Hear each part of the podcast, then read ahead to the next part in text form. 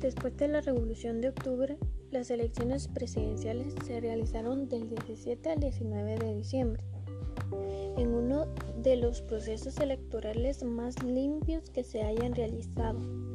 El doctor Juan José Arevalo obtuvo el 85% de los votos, con lo cual derrotó por mucho a los otros candidatos, Adrián Recinos, Manuel María Herrera y Guillermo Flores Avendaño.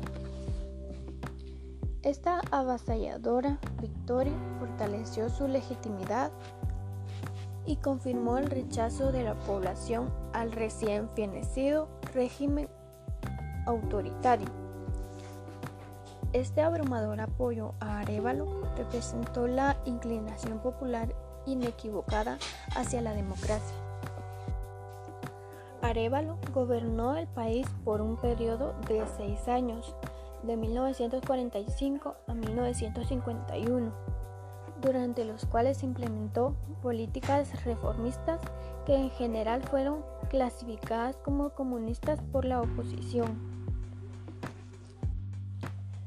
El vínculo con este tipo de ideología que se le adjudicó a Arevalo fue motivo de fricciones y conflictos con el sector conservador de las esferas de influencia política de Guatemala.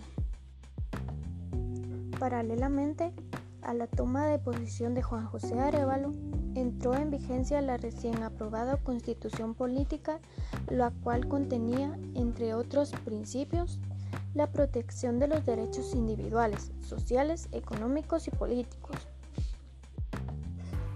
el fortalecimiento de la autonomía municipal y universitaria, la limitación del poder presidencial, el derecho de la mujer al sufragio, la libre organización de partidos políticos, entre otros.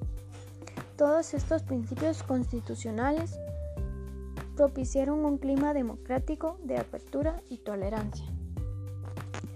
El gobierno de Arevalo se vio empañado por la muerte del coronel Francisco Javier Arana, un intento por regular la libre emisión del pensamiento a través de una legislación conocida como ley mordaza, al final no sancionada, y una parcial tolerancia hacia la prensa crítica.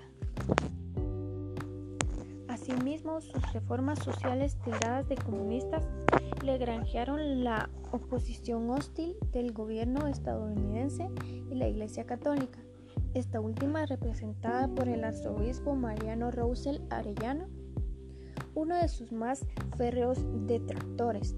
Asimismo, la oposición conservadora se mostró continuamente contraria e intransigente con los proyectos revolucionarios del presidente.